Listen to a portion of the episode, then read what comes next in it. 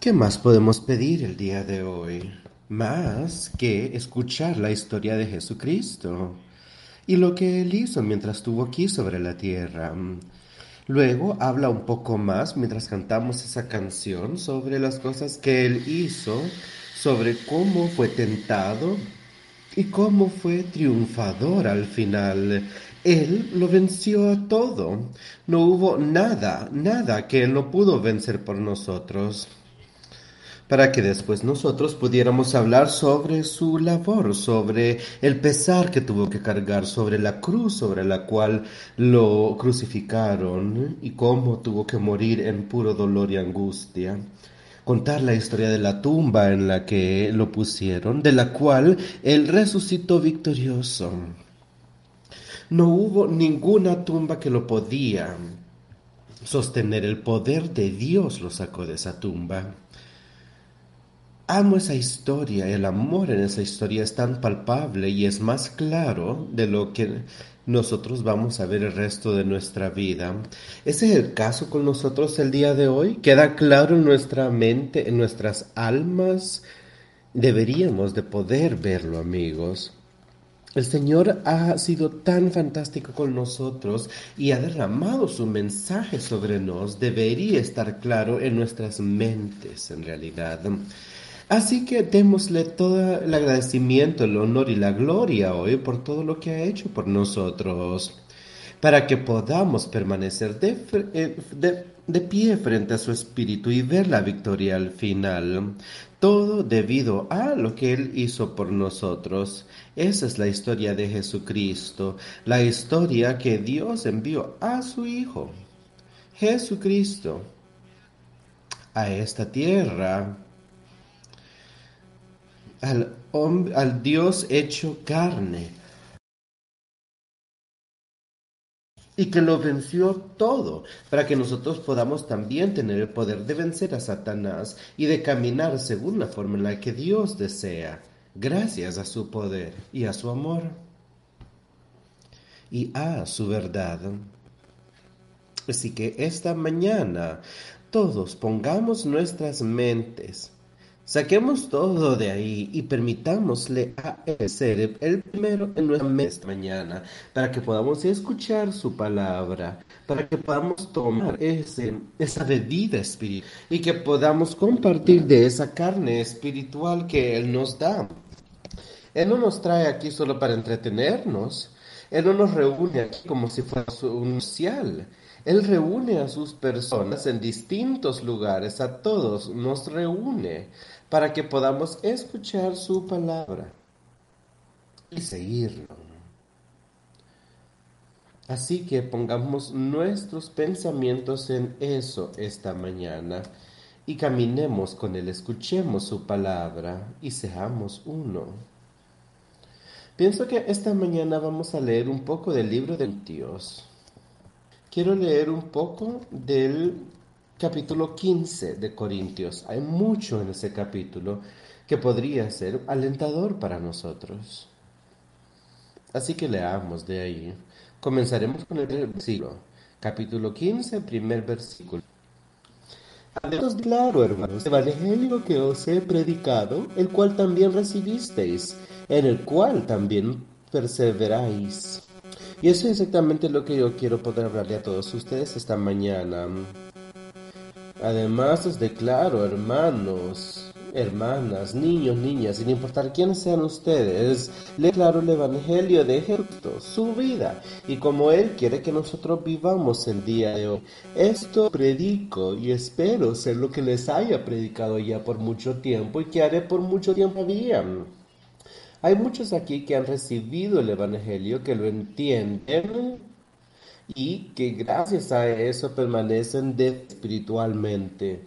¿Eso aplica para todos el día de hoy? ¿Todos podemos decir que somos parte de ese mismo grupo de personas?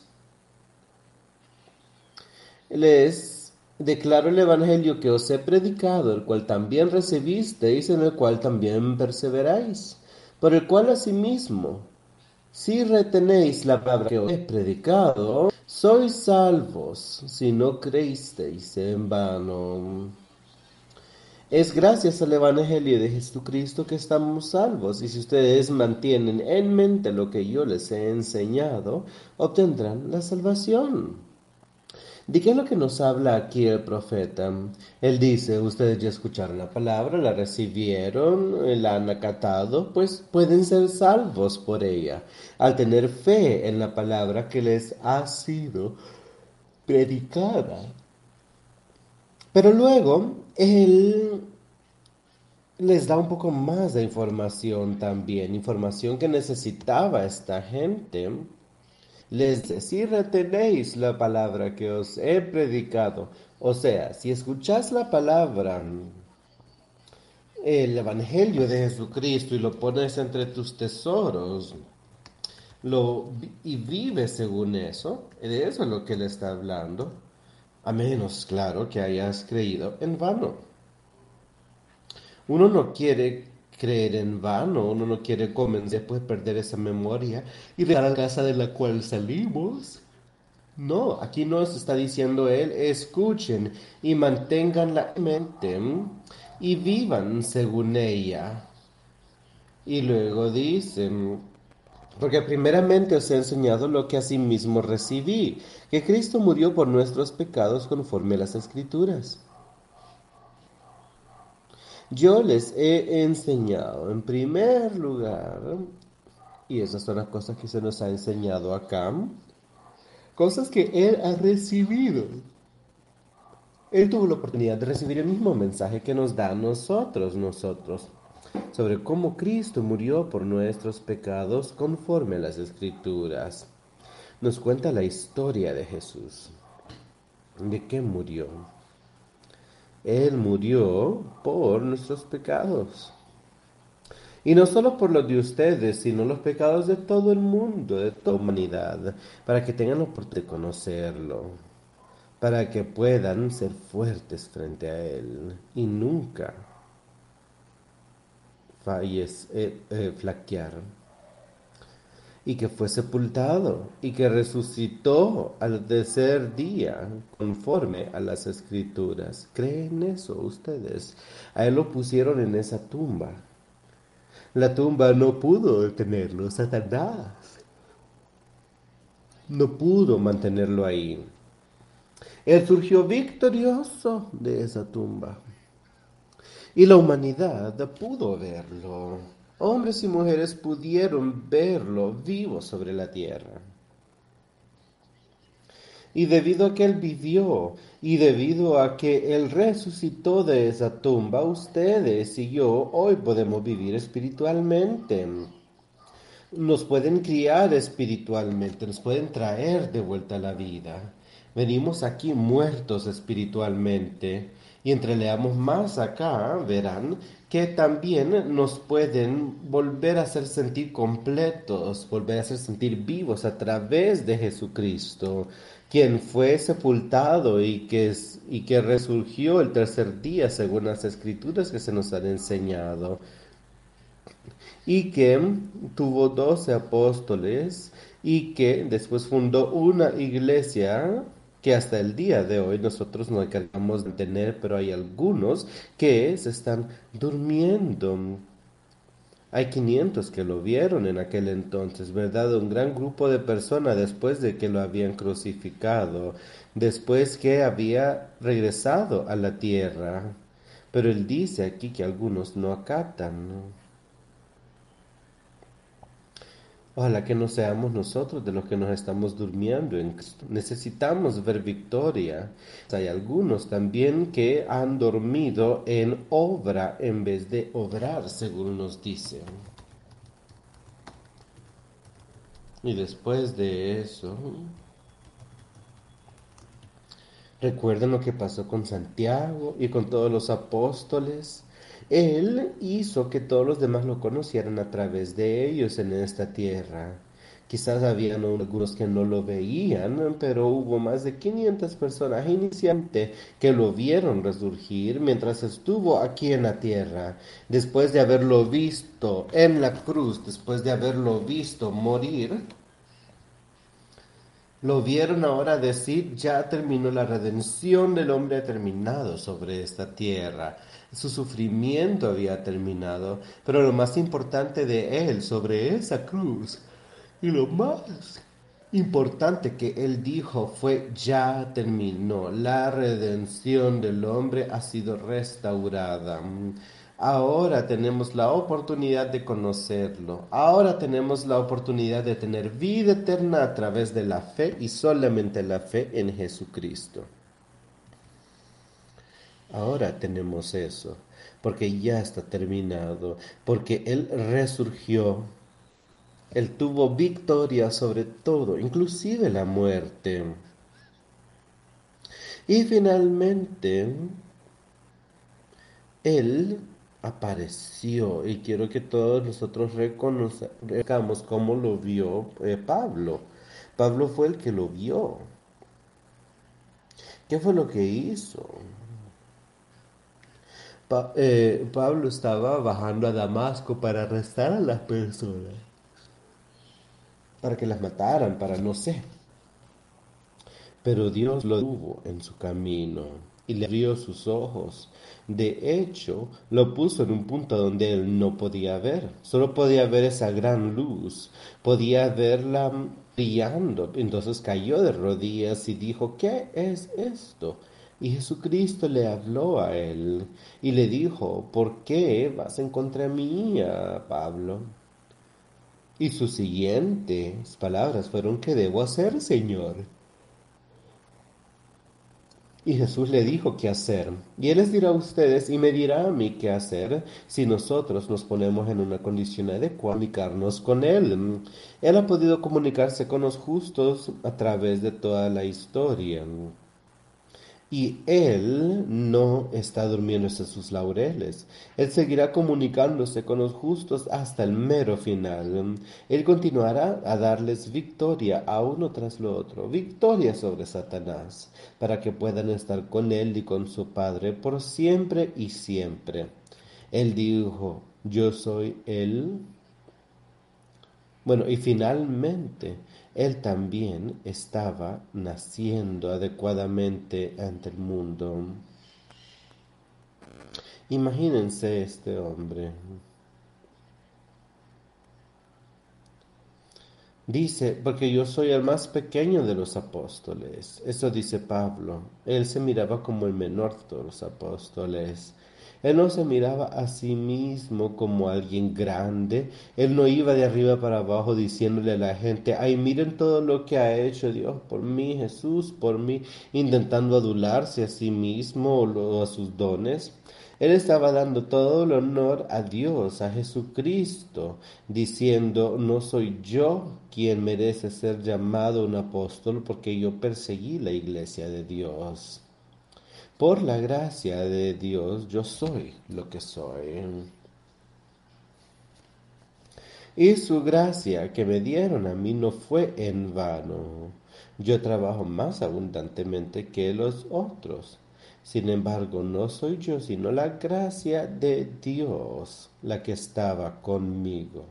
Y yo quiero que nosotros veamos eso y pensemos estos versículos y les pongamos atención a ellos.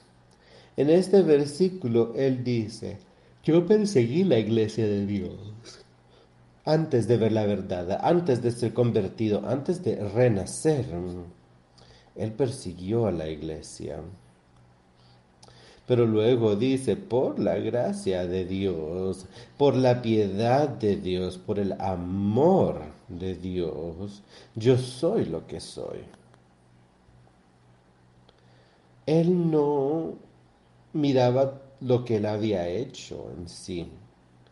Pero yo pienso que él rindió todo, absolutamente todo en Damasco para caminar por el camino que lo mandaba Jesucristo. Él lo rindió todo y se dio la vuelta. Hizo una vuelta de 180 grados e inmediatamente estaba evangelizando la historia de Jesucristo, el Señor, el Salvador de tal forma que hasta intentaron matarlo antes que pudiera salirse de ese pueblo. Tuvieron que eh, bajarlo por un muro en la noche para que nadie lo viera y para que pudiera salir a salvo de esa, de esa ciudad. Él dice, por la gracia de Dios es que soy lo que soy. Y déjenme decirles que la gracia de Dios es la única forma en la que ustedes y yo podemos ser algo espiritualmente. No es algo que ustedes hayan hecho por su propia voluntad para recibir la salvación, solamente al tener una fe pura en Él. Es solo por la gracia de Dios entonces que su hijo vino acá, lo venció todo y logró terminar el proceso de nuestra salvación. Pero yo quiero que ustedes escuchen lo que él dice al respecto. Es así como nosotros lo recibimos, es así como nosotros renacemos. Pablo hizo lo mismo, ¿no? Y dice ahí, ¿verdad? Dicen en las escrituras, pero la gracia que... Eh, la gracia que se me ha dado es la que predico yo. Y escuchen lo que él dijo después, ¿verdad? Él dice, pero por la gracia de Dios soy lo que soy, y su gracia no ha sido en vano para conmigo.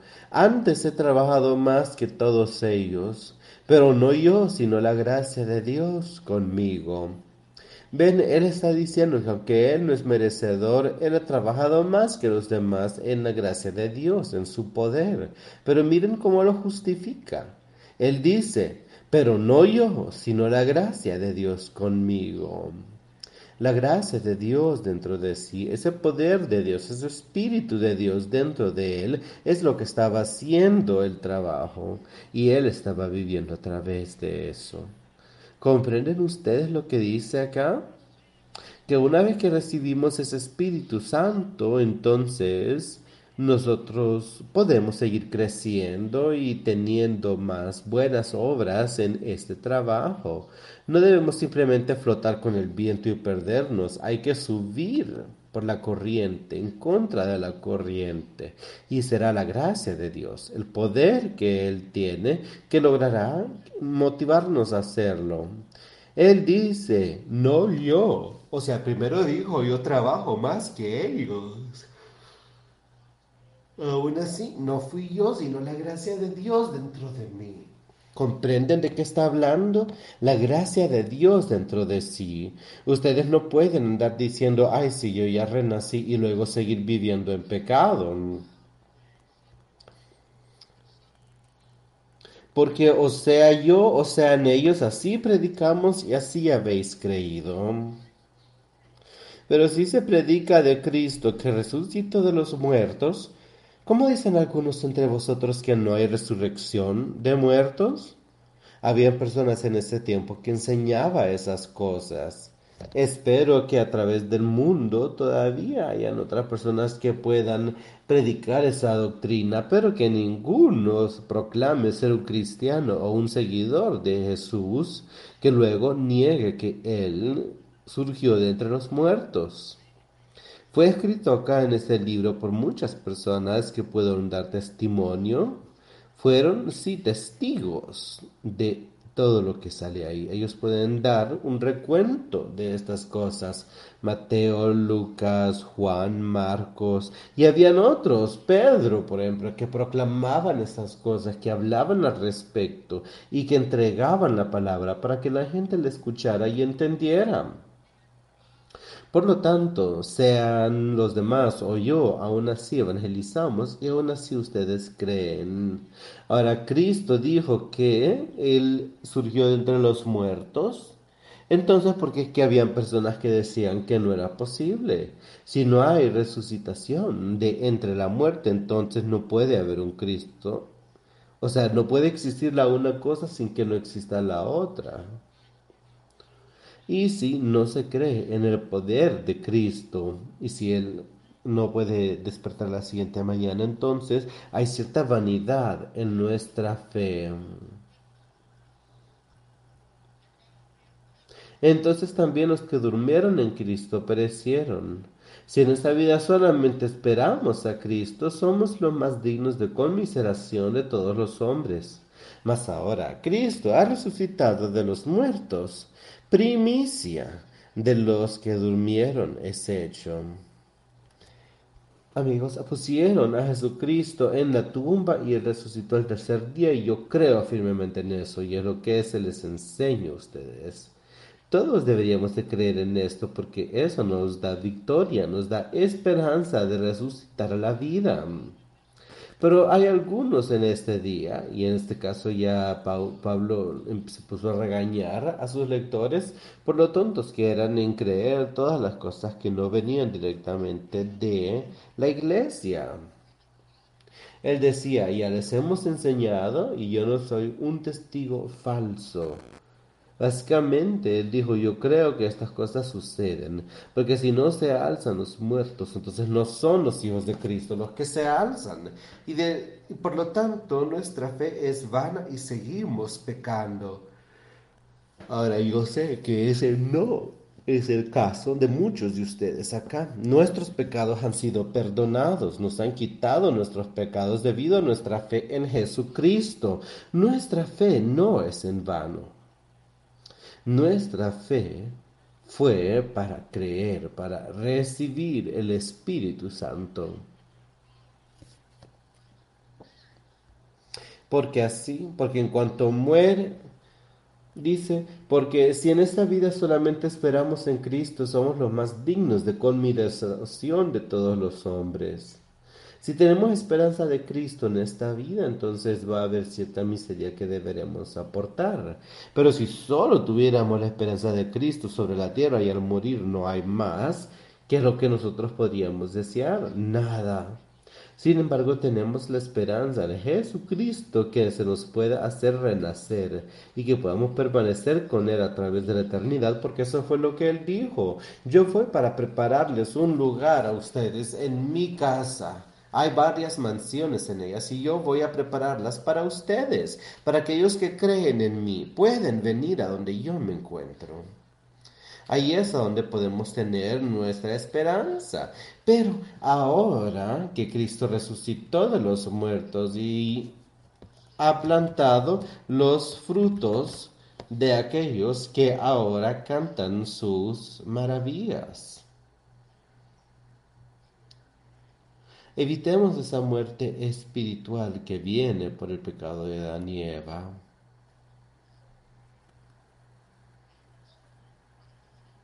Dice bien ahí que Dios es el que nos va a hacer sentir vivo. Y como dice el versículo 22, porque así como en Adán todos mueren, también en Cristo todos serán vivificados. Me encanta esta frase. ¿Todos entienden eso?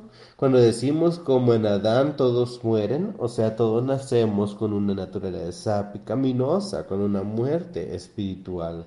Pero aún así, si ustedes creen eso, entonces también crean el siguiente versículo. Dice, pero cada uno en su debido orden. Cristo las primicias, luego los que son de Cristo en su venida. No hay ninguna otra forma más que a través de Él, sin importar quiénes sean ustedes, cuán inteligentes sean, no hay ninguna otra forma. Al igual que hizo Pablo acá y que vio que él tenía toda la equivocación y aceptó a Jesucristo como su Salvador, lo aceptó como el Hijo de Dios y le pidió el perdón. Esa es la única forma. Y Pablo pudo recibir eso y yo sé que ustedes y yo también podemos recibirlo el día de hoy si queremos escucharlo y saberlo. Amigos, quiero que cada uno de ustedes aquí, si no tienen esta certitud en sus corazones, que vayan y que lo busquen a Él, tengan esperanza, piénsenlo. Si todos lo que tenemos es un poco de esperanza en esta vida, eso partirá en algún punto. Y todas las cosas sobre las cuales atribuimos tanta felicidad, todo eso también es pasajero. Pero esa parte eterna, esa alma va a pasar en algún lugar suspendido entre el cielo y acá durante la eternidad. Ustedes pueden tomar la elección el día de hoy de aceptar a Jesucristo y Él los elegirá a ustedes si ustedes lo hacen y les va a dar ese consolador. pero cada uno en su debido orden. Cristo las primicias, luego los que son de Cristo en su vida. Cristo. Él fue el primer fruto. Él vino acá, Él lo venció todo. Ahora nosotros, aquellos que son de Cristo en su venida, aquí tenemos la oportunidad nosotros de dejarlo que entre en nuestras mentes y que sea una parte de nosotros. Luego el fin, cuando entregue el reino de Dios y Padre, cuando haya suprimido todo dominio, toda autoridad y potencia, vendrá un tiempo a donde Cristo pondrá todo eso por debajo. Él habrá sometido ya a todos sus enemigos. El último enemigo que deberá ser destruido es la muerte. Y cuando regrese, todos aquellos que han muerto van a alzarse, a encontrarse con Él. Todos los justos, ¿no? Él habrá vencido esa muerte y todos los justos van a poder elevarse para encontrarse con Él en el cielo y todos los que queden sobre la tierra, que quedarán vivos espiritualmente sobre la tierra, luego a ellos se les va a juzgar espiritualmente y se les permitirá subir, de tal forma venciendo esa segunda muerte. Es lo principal, sobreponernos a esa muerte espiritual y después revisar nuestras vidas eternas y cómo lucirán. porque es preciso que Él reine hasta que se haya puesto a todos sus enemigos debajo de sus pies. Porque todas las cosas las sujetó debajo de sus pies. Y cuando dice que todas las cosas han sido sujetadas a Él, claramente se exceptúa aquel que sujetó a Él todas las cosas. Pero luego de que todas las cosas le estén sujetas, entonces también el Hijo mismo se ensujetará al que le sujetó a él todas las cosas, para que Dios sea todo en todos. Ahora Jesucristo, mientras estuvo aquí en la tierra, ¿de dónde sacó él su poder? ¿De dónde vino? Vino de Dios. Él y Dios eran uno. Él era Dios hecho hombre, hecho carne. Solo ha habido uno igual espiritualmente el que se acuesta y siente todo su poder emanarle. Después de ese periodo de mil milenios, cuando haya pasado este ciclo en la tierra, habrá terminado todo, el mundo entero será juzgado. El libro de la vida será abierto y todos aquellos que han sido juzgados, y dice ahí, por sus obras verá cómo llueve el fuego del cielo y destruye a los malvados y a todos se les envía a un lago de fuego. Pero los justos a la vida eterna con Dios Padre.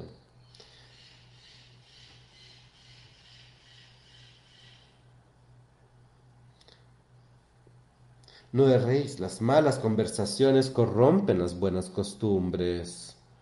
Velad debidamente y no pequéis, porque algunos no reconocen a Dios para vergüenza vuestra, os digo.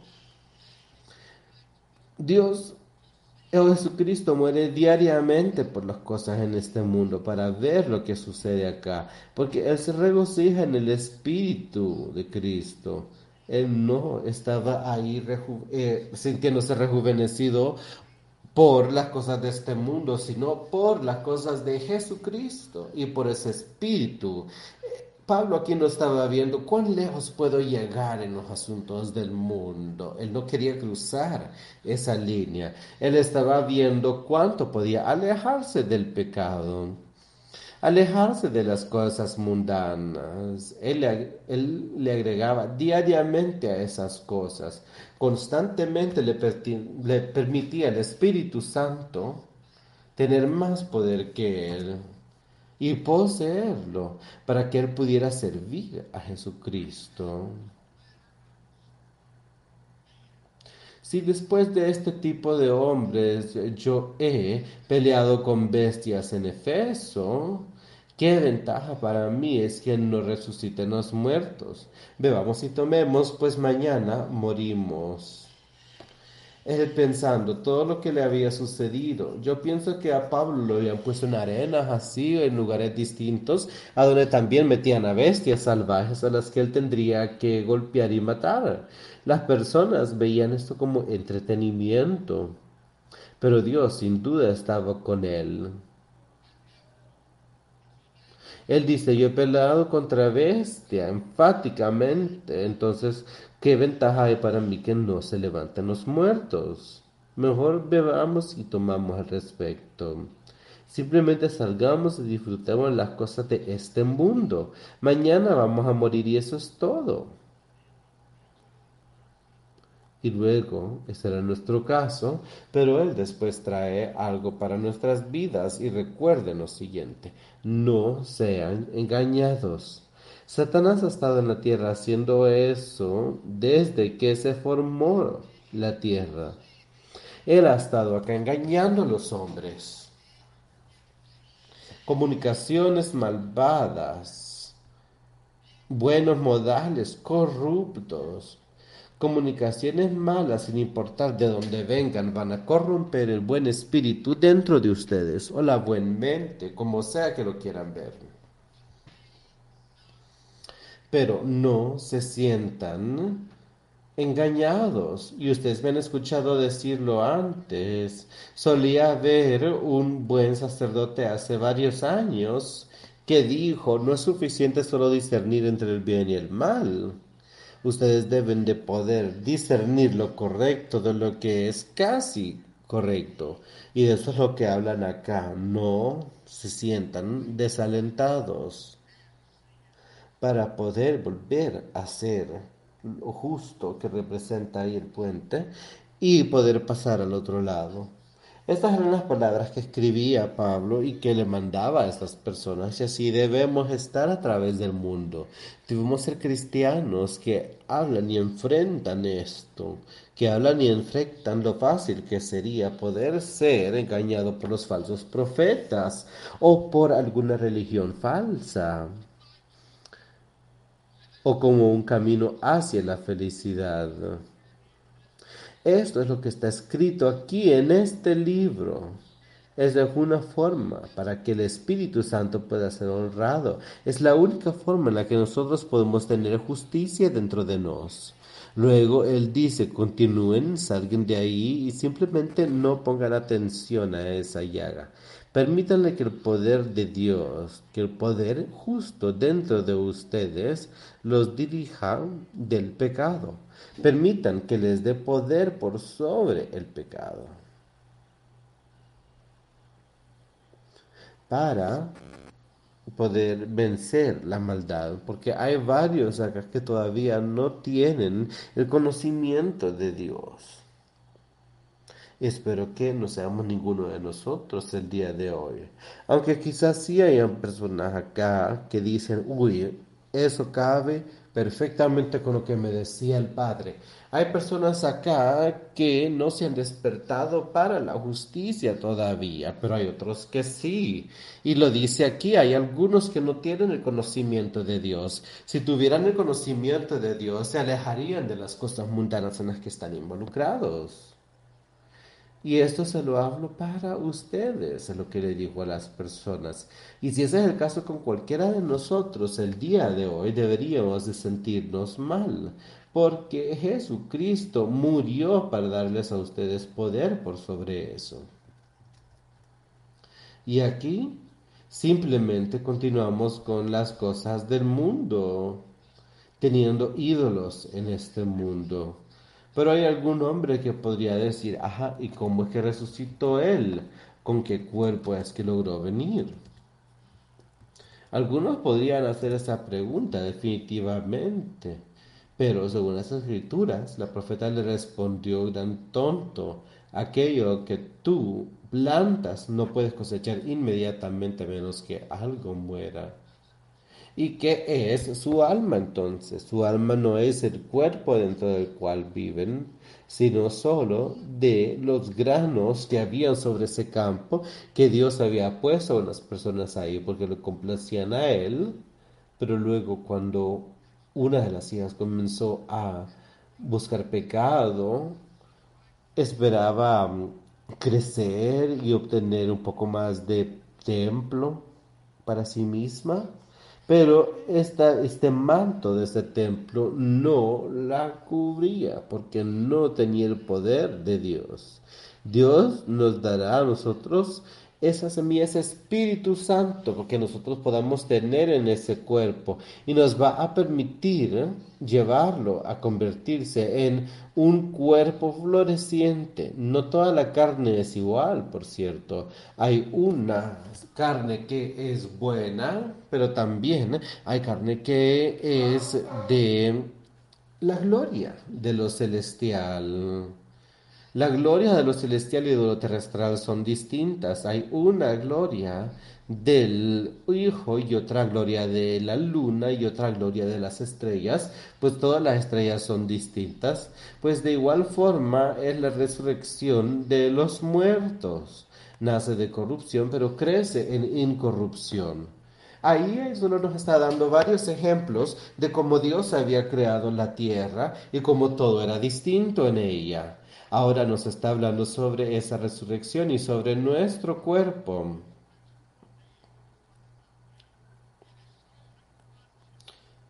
Había corrupción. Fue alejado de la tumba. Ese cuerpo va a ver la corrupción después pero si nace en incorrupción, en un cuerpo espiritual perfectamente, entonces eso va a durar por mucho, mucho tiempo. Y si es cosechado en deshonra, si nace en, en tristeza, pues nadie quiere honrar un cuerpo muerto, ¿verdad? Sin embargo, si se eleva, se eleva en gloria en poder para poder estar con Él. Y el día de hoy, este cuerpo natural que tenemos nosotros puede ser sepultado ante el pecado y puede crecer en poder. Yo sé que esas cosas son hechos yo sé que el poder de Dios nos es disponible a todos nosotros. Y yo sé que podemos victoria con Él y que podemos vencer a Satanás a través de Él. El techo crece en poder. Él dice que debemos renacer, que vivimos en un cuerpo natural. Hay un cuerpo natural y hay un cuerpo espiritual, todos lo sabemos, ¿no? Pues hay un cuerpo natural en el cual nos encontramos el día de hoy, el cual debe fomentar al cuerpo espiritual. Y quiero hablar un poco más al respecto. Así que pasemos al Evangelio según Juan, al tercer capítulo. Y él habla sobre estas cosas. Él nos dice ahí, Nicodemo le preguntó, y él dijo que un hombre debe de renacer para poder ver el reino de Dios. Nicodemo le dijo, ¿cómo puede un hombre nacer siendo viejo? ¿Puede acaso entrar por segunda vez en el vientre de su madre y renacer? Respondió Jesús. Y eso es lo mismo que Pablo les estaba diciendo a ellos sobre su nacimiento espiritual que deben tener. Él les dijo, de cierto, de cierto te digo que el que no naciere de agua y de espíritu no puede entrar en el reino de Dios.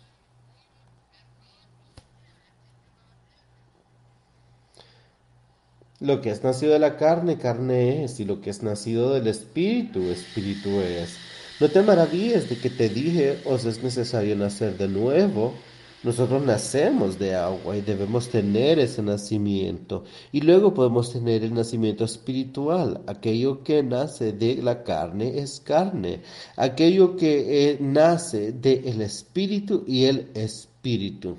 Eso es lo que Pablo estaba intentando comunicarle a estas personas, diciéndole que hay un cuerpo físico y un cuerpo espiritual. Lo que es nacido de la carne, carne es, y lo que es nacido del espíritu, espíritu es. No te maravilles de que te dije, os es necesario nacer de nuevo. El viento sopla de donde quiere y oye su sonido, mas ni sabes de dónde viene ni a dónde va. Así es todo aquel que es nacido del Espíritu. Sabemos que eso viene de preguntarle a Jesucristo, de pedirle a Él, y eso nos va a hacer nuevos hombres. Nicodemo respondió, ¿cómo pueden ser estas cosas? Respondió Jesús y le dijo, ¿eres tu maestro de Israel y no sabes esto? Deberías ser inteligente. De cierto, de cierto te digo que lo que sabemos, hablamos, y lo que hemos visto, testificamos, y no recibís nuestro testimonio. Si os he dicho cosas terrenales y no creéis, ¿cómo creeréis si os dijere las celestiales? Nadie subió al cielo sino el que descendió del cielo, el Hijo del Hombre que está en el cielo. Y como Moisés levantó la serpiente en el desierto, así es necesario que el Hijo del Hombre sea levantado, para que todo aquel que en él cree no se pierda, mas tenga vida eterna. Y ese siguiente versículo es el que yo acoto cada momento. Acuérdense que Dios dio tanto amor al mundo que entregó a su único Hijo para que todo aquel que en Él cree no se pierda, mas tenga una vida eterna. Si ustedes creen en Él, tienen que seguirlo, vivir según Él. No es solo decir yo creo que Él es el Hijo de Dios y ya, sino vivir según su palabra en todo momento. Ese nacimiento espiritual es lo que él estaba contando a Nicodemo. Ese es el nacimiento espiritual del cual habla acá. Cuando dice ahí que hay dos distintos tipos. Y eso ya está escrito, aunque bueno, vamos a leer ese versículo 44 es parte del cuerpo espiritual. Hay un cuerpo espiritual y hay un cuerpo natural. Y así está escrito, el primer hombre, Adán, fue un alma viviente. Eso no fue lo primero que era espiritual, sino aquello que es natural y luego aquello que es espiritual. Eso con lo que primero venimos al mundo es el cuerpo natural, es lo que todos tenemos el día de hoy. Y en ese cuerpo, a este respecto, se encuentra una parte espiritual que está muerta, pero puede avivarse, uno puede volver a nacer con el Espíritu Santo al aceptarlo. Uno puede resucitar uno puede ser aliviado. Y así está escrito, el primer hombre Adán fue una vida en viva y el último Adán fue un espíritu, no aquello que fue espiritual inicialmente, pero que nació de lo natural. Los primeros hombres de la tierra son terrenales, los segundos son los señores de esta tierra. Debemos mantener esa, esa, mente terrenal lejos de nosotros y permitirle a Él entrar en nuestros corazones, en nuestras mentes y dejarnos caminar junto a Él, en unidad con Él. Él dice, las cosas de este mundo están con Dios. Debemos mantener ese estilo de vida terrenal, ese amor terrenal por las cosas de este mundo, claro, pero sacarlo de nuestras vidas. El primer hombre es de esta tierra, el segundo hombre es el Señor de la tierra así como son los celestiales, seamos celestiales nosotros también. Y ya que tenemos la imagen de lo terrenal, debemos también cargar la imagen de lo que significa lo, lo celestial para nosotros. Tenemos eso nosotros, lo tenemos en nuestra mente. ¿Acaso ese espíritu es fuerte dentro de nos para que otros puedan ver eso? Que simplemente a través de sus labores y su vocación diaria pueden ver ahí que hay algo distinto sobre el estilo de vida de ustedes, que ustedes no se dejan llevar por las cosas del mundo sino que ustedes están muertos ante ellas, pero vivos ante Jesucristo, vivos ante las palabras de Dios, y que desean caminar en ella en cada situación, en todo. ¿Acaso tienen la imagen ustedes de un espíritu celestial dentro de sí? Ahora, esto os digo, hermanos, ellos no van a poder heredar el reino de Dios. Podemos aceptar ese espíritu mientras estamos acá, pero no podemos heredar el reino de Dios. Podemos tener ese espíritu con nosotros en esta tierra. Sí, Él dice, les enviaré un consolador, ¿no? Y luego eso nos hace un hijo o una hija de Él, de Dios. Y luego una vez que estemos ahí, luego cuando dejamos este mundo, entonces podemos heredar el reino de Dios. Es una herencia espiritual.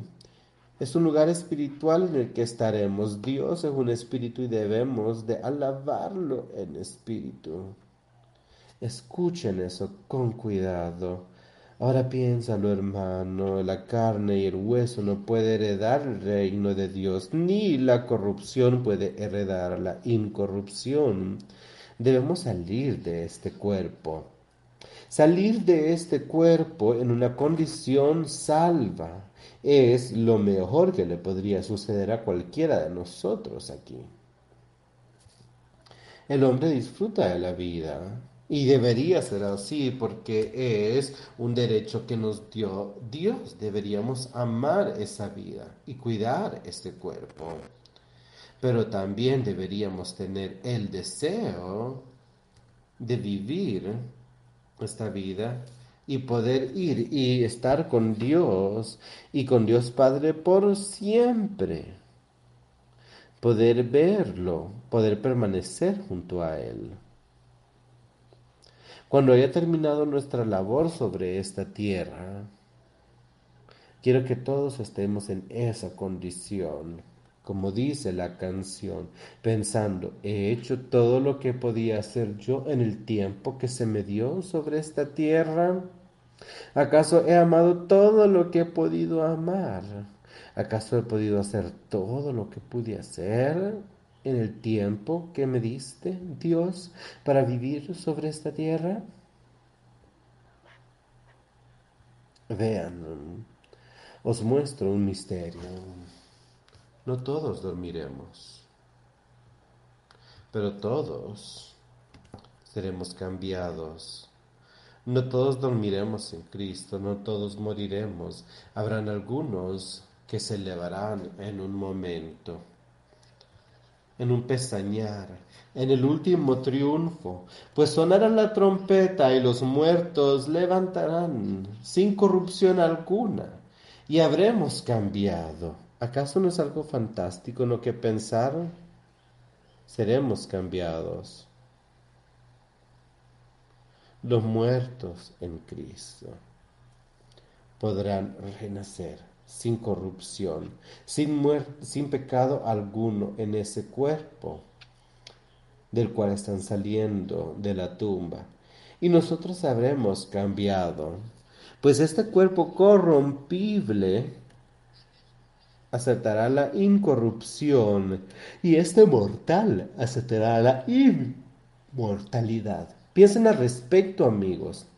Eso es lo que nos está diciendo que podemos tener. Podemos ser parte de esto. Pues lo corrompible debe de expedir la incorrupción en algún punto. Y es ahora el momento para pensar en esto. Debemos tener esa parte corrompible alejada de nosotros. Debemos renacer con un nuevo espíritu que no se ha corrompido con pecado. Pero aquí Él nos está hablando sobre lo último. En solo un momento, en un pestañear de ojos, podemos ver algo tan rápidamente. No dejemos todo de lado, no digamos tengo suficiente tiempo. Yo me encargaré de esto después. No podemos decir tengo suficientes cosas guardadas por mil días, así que mejor ahora descanso. No, no sean ese tipo de personas. Pónganlo todo en manos del Señor y pregúntenle, Señor, ¿qué os gustaría que yo hiciera?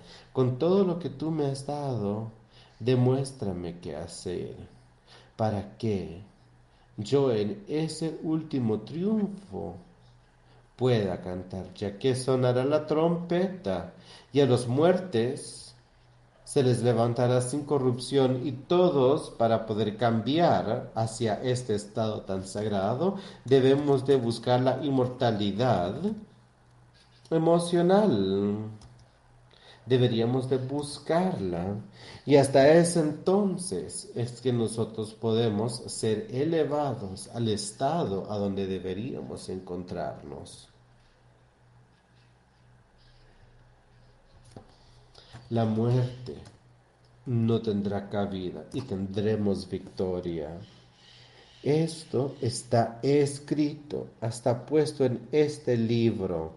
La muerte va a desaparecer eventualmente y tendremos victoria en Jesús. Piénsenlo. En esa muerte no habrá cabida alguna para la duda, solo habrá victoria en Jesús. Qué pensamiento tan maravilloso. Eso está ahí disponible para nosotros y nosotros la buscamos. Oh tumba, ¿dónde está tu victoria? Todo eso se nos puede quitar. La victoria de la tumba se nos puede quitar. Nosotros podemos salir de la tumba sin corrupción. Nada de ahora en adelante más que la gracia y el poder de Dios entre nosotros.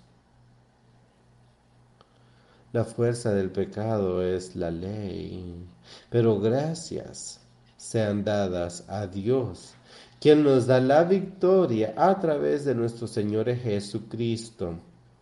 Y quiero que todos nosotros pensemos al respecto en este momento. Ponderemos lo que Él está diciendo. Él también dice gracias a Dios no es por nuestras labores, por lo que nosotros hayamos hecho, sino que gracias a Dios que nos da victoria por sobre el pecado, a través de Jesucristo nuestro Señor. No hay ninguna otra forma. Por lo tanto, mis hermanos amados, sean vosotros fuertes, sean constantes, siempre vivan por el trabajo del Señor. Así sabrán ustedes que sus labores no son en vano. Y yo sé que nuestro trabajo, que ha trabajado en el Señor, en espíritu, amigos míos, sed fuertes todos vosotros, aguantad. Alejen a Satanás, permanezcan firmes en el trabajo del Señor. O sea, aléjense de cualquier injusticia, de cualquier inmutabilidad. ¿Cómo podemos ser inmutables en eso? Con el Espíritu Santo, siempre viviendo por el trabajo del Señor, según lo que Él ha hecho. En cuanto se pueda, para saber que nuestra labor no es en vano en la vida del Señor.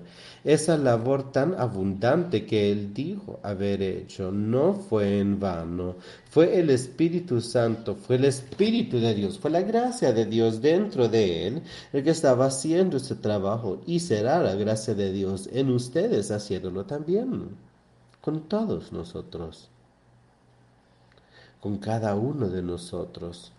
Ahora quiero leer un par de versículos en la segunda carta a los Corintios, en el quinto capítulo.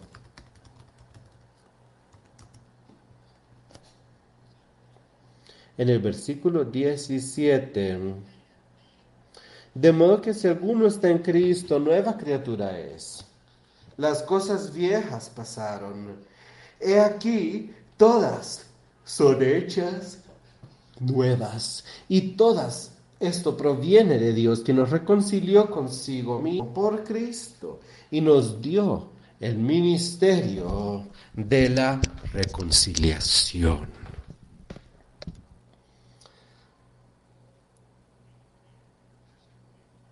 que Dios estaba en Cristo reconciliado consigo al mundo, no tomándoles en cuenta a los hombres sus pecados, sino se encargó a nosotros la palabra de la reconciliación. Así que somos embajadores en nombre de Cristo, como si Dios rogase por medio de nosotros. Os rogamos. En nombre de Cristo, reconciliaos con Dios. Gracias a Jesucristo. Nuestros pecados han sido tomados. Él ha reconciliado, nos ha reconciliado. Esa vida tan pecaminosa que vivíamos ha sido reconciliada, ha sido eliminada. Gracias a Jesucristo, a la sangre de Jesucristo. Gracias a que Él nació de esa tumba y nos ha dado el ministerio de la reconciliación. Todo debido a que Jesucristo vino. Ahora somos nosotros embajadores de Cristo. Así que os pedimos el nombre de Cristo, reconciliaos con Dios.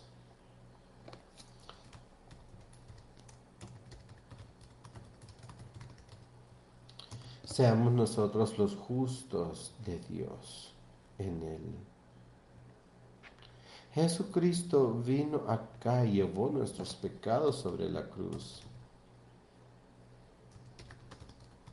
Él no conocía el pecado pero sí la ira de Dios. Para que nosotros, ustedes y yo, nosotros podamos ser limpiados. Para que podamos tener la justicia de Dios en Jesucristo y ver la victoria. Permitan que estas cosas que el, Evangelio entre en sus vidas. Esta es su palabra, es simple, es pura y es gratuita. ¿Quieren ustedes aceptarla o quieren rechazarla? Si la aceptan, pueden tener ese nuevo nacimiento y pueden tener la vida eterna. Si la rechazan, quedarán muertos en esta vida pecaminosa y no tendrán esperanza de una vida eterna dentro de sí. Tendrán que ver la condena eterna. Yo quiero instarlos a todos ustedes, escuchen mi voz el día de hoy. Busquen a Jesucristo Permítanle a Él enseñarles cómo quiere que vivan su vida. Permítanle a Él rejuvenecerlos. Todas las cosas a través de Él. Vivamos a través de Cristo, porque gracias a Cristo es que somos nuevos nosotros. Todo lo demás se desvanece y lo demás, lo único que sea de Jesucristo es lo que dura. Recuerden eso durante la semana y búsquenlo. Nicodemo, pienso yo, que entendió eventualmente cómo él podía tener ese nuevo nacimiento y espero que lo pudo recibir.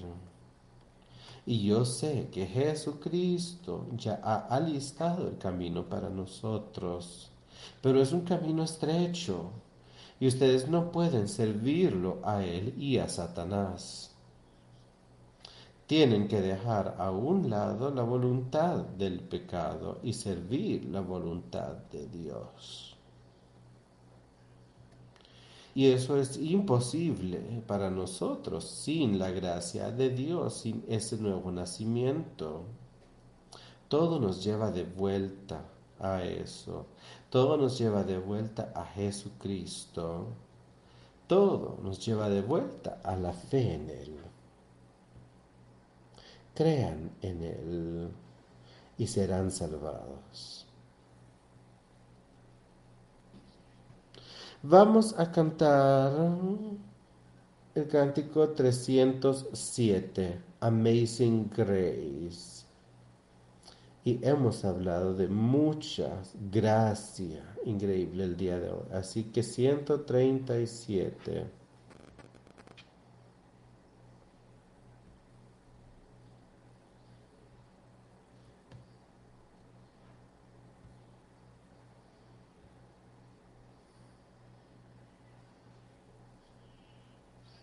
Gracia increíble. Qué dulce el sonido que salvó a un desdichado como yo. Una vez yo estuve perdido, pero ahora he sido encontrado. Estaba cegado pero ahora ya veo. Fue la gracia la que le enseñó a mi corazón cómo temer. Y fue la gracia que alivió mis temores. Cuán preciosamente apareció esa gracia durante la hora en la que yo creí por primera vez. A través de muchos peligros, de problemas y de caídas, yo ya he pasado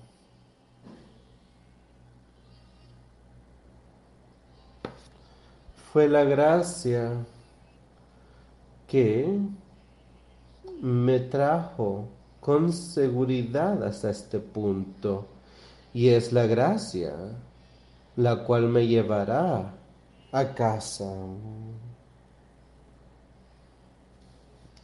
El Señor ha sido tan bueno conmigo.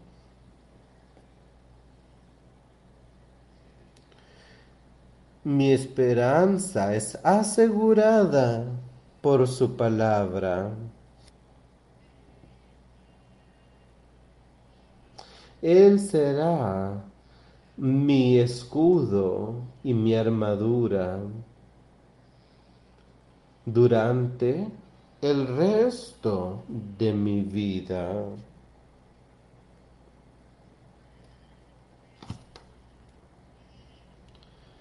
Cuando hayamos estado ahí por diez mil años, brillando tanto como el sol,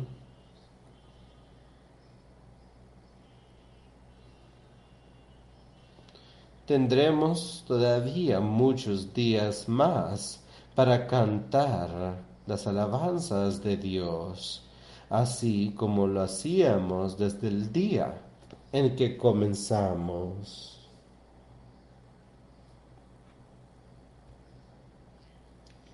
Gracia increíble. Solo viene a través de Jesucristo, quien salvó a alguien como yo. Eso es cada uno de nosotros. Eso, eso soy yo. Ese es Pablo. Una vez estuve perdido pero ahora he sido encontrado. Estaba ciego, pero ahora puedo ver la gracia increíble a través de Jesucristo nuestro Señor. Así que oremos. Adiós, Padre. a través de Jesucristo nuestro Señor y Salvador, te agradecemos por todo lo que tú has hecho por nosotros y te rogamos que nos guíes, que se cumpla tu voluntad en nosotros. Tu iglesia espiritual verdadera sobre esta tierra, rogamos que tú motives a cada uno que esté eh, teniendo problemas el día de hoy, que les ayudes a ver la importancia de renacer con tu espíritu. Demuéstranos cómo podemos nosotros alentarlos a ellos y cómo podemos alentarnos entre nosotros con las palabras maravillosas de vida que se nos están dando el día de hoy para caminar contigo y para estar buscando esa ciudad celestial, para estar buscando esa nueva Jerusalén y para estar llenos con la paz que solo viene a través de ti. Dios, lo que sea que tú veas adecuado hacer para nosotros, lo aceptaremos. Ayúdanos a hacer tu voluntad. Todo esto te lo pedimos en el nombre de Jesús. Amén. Antes que se vayan, hay algo que me gustaría mencionarles. Vamos a tener nuestra reunión de negocios mañana a las 8 de la noche. Si ustedes em, se unen como miembros de la iglesia, son los únicos que pueden en realidad asistir. Así que cuando asistan, em, Espero que lo hagan con bastantes meses de anticipación y que esperen a que primero se pueda confirmar eh, quiénes son ustedes para poder conectarlos con el servicio si no están acá y si planean escucharla en, eh, por teléfono, ¿no? Pero eso solo va a ser exclusivamente para los miembros de la iglesia. Solo ellos van a poder conectarse en esa reunión de negocios a través del teléfono. Ahora sí, pueden ir en paz.